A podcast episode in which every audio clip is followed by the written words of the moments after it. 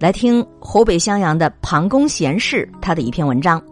这篇文章在当代人物网、今日头条、网易、中华诗文学习等等知名网站都同时推出了，说明在党中央印发《新时代公民道德建设实施纲要》之后，好多人都形成了共识，引起了共鸣啊。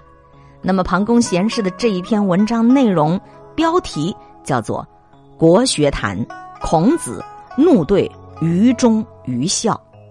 文章说，中共中央、国务院。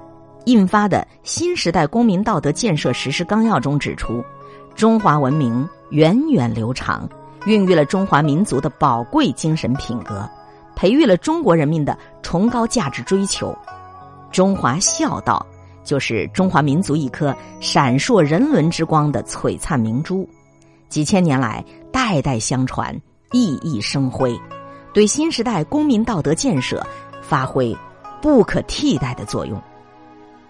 我国伟大的思想家、教育家、儒家文化的创始人孔子，在《孝经·开宗明义章》当中说：“夫孝，德之本也，教之所由生也。始于事亲，忠于事君，忠于立身。”意思是说，孝是一切德行的根本，也是教化得以实施的根源。最初，我们从侍奉父母开始。然后效力于国君，最终建功立业，功成名就。那么，子女怎么做才称得上是对父母尽孝了呢？《孝经·绩孝行章》中子曰：“孝子之事亲也，居则治其敬，养则治其乐，病则治其忧，丧则治其哀，祭则治其言。”武者备矣，然后能事亲。事亲者，居上不骄，为下不乱，在丑不争。居上而骄则亡，为下而乱则行，在丑而争则兵。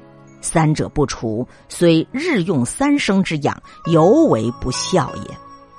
用我们现在的话，就是说，孔子说呀，孝子对待父母亲。在居家的日常生活中，要表现出对于父母的恭敬；在赡养父母上，要和颜悦色、心情愉快的去照料他们。父母生病了，要带着忧虑的心情去陪他们看病，使他们早日康复。父母不幸去世了，要竭尽悲哀之情料理后事。在清明节、春节等重要祭祀过世的父母和祖宗的时刻，要严肃认真，礼法不乱。这五个方面都做到了，方可称得上是对父母尽到了子女的责任，孝敬父母双亲。身居高位而不骄傲自大，作为下属而不犯上作乱，地位卑微而不与人争斗，身居高位而骄傲蛮横者，终究灭亡；作为下属而犯上作乱者，免不了牢狱之灾。在民众中争斗，则会引起相互残杀。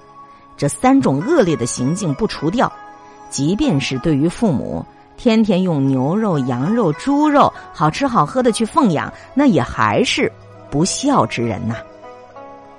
孝敬父母，忠君爱国，是是不是像民间流传的那两句话：“君要臣死，臣不死不忠；父要子亡，子不亡不孝。”翻遍儒家典籍和历代儒家学者文集，都找不到有哪位儒家学者说过这种话。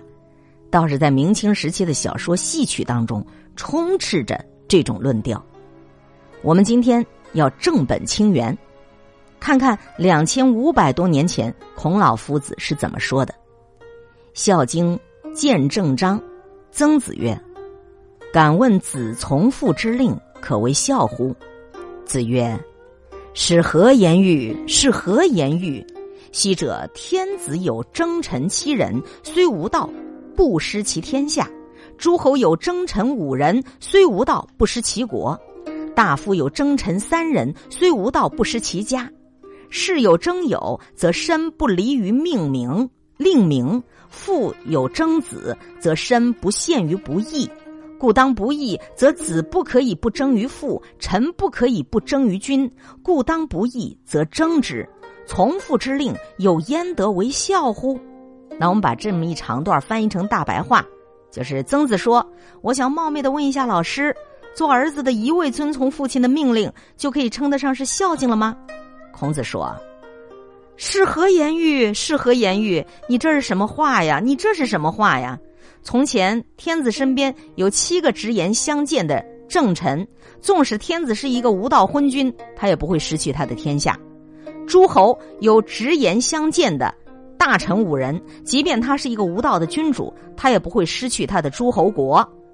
那卿大夫有三位直言相劝的朋友，即便他是一个无道之臣，他也不会失去自己的家园。普通的读书人有直言相劝的好朋友，自己的美好名声就不会丧失。做父亲的有敢于直言劝告他不当言行的儿子，就能够使父亲不会陷于不义之中。所以，当父亲做出了不义之事时，儿子不可以不尽力劝阻的；当君王做出了不义之事时，大臣不可以不直言相劝的。所以，对于不义之事，是一定要去争、去劝阻的。如果没有原则的一味遵从父亲的命令，又怎么称得上是孝敬呢？所以，从《孝经》记载的这件事情，我们可以看出。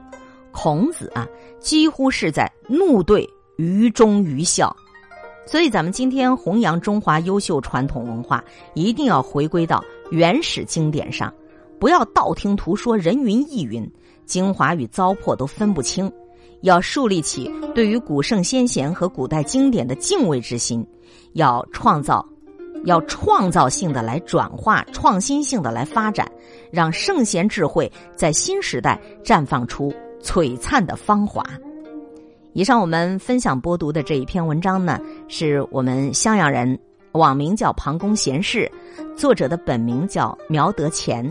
啊，他的亲近孔子，是他写了一本书。苗德乾先生是全国国学机构联盟儒学委员会的主任，也是全国十佳的国学讲师，《当代人物》杂志封面人物，襄阳诸葛书院的名誉院长。近十几年来，潜心学习研究中华传统文化，以大力弘扬圣贤之道为己任，以尊崇孔子世界大同为信仰，能够背诵《论语》《孝经》，还有老子的《道德经》等等国学经典。通过新闻媒体及互联网论坛，发表了大量的研究成果。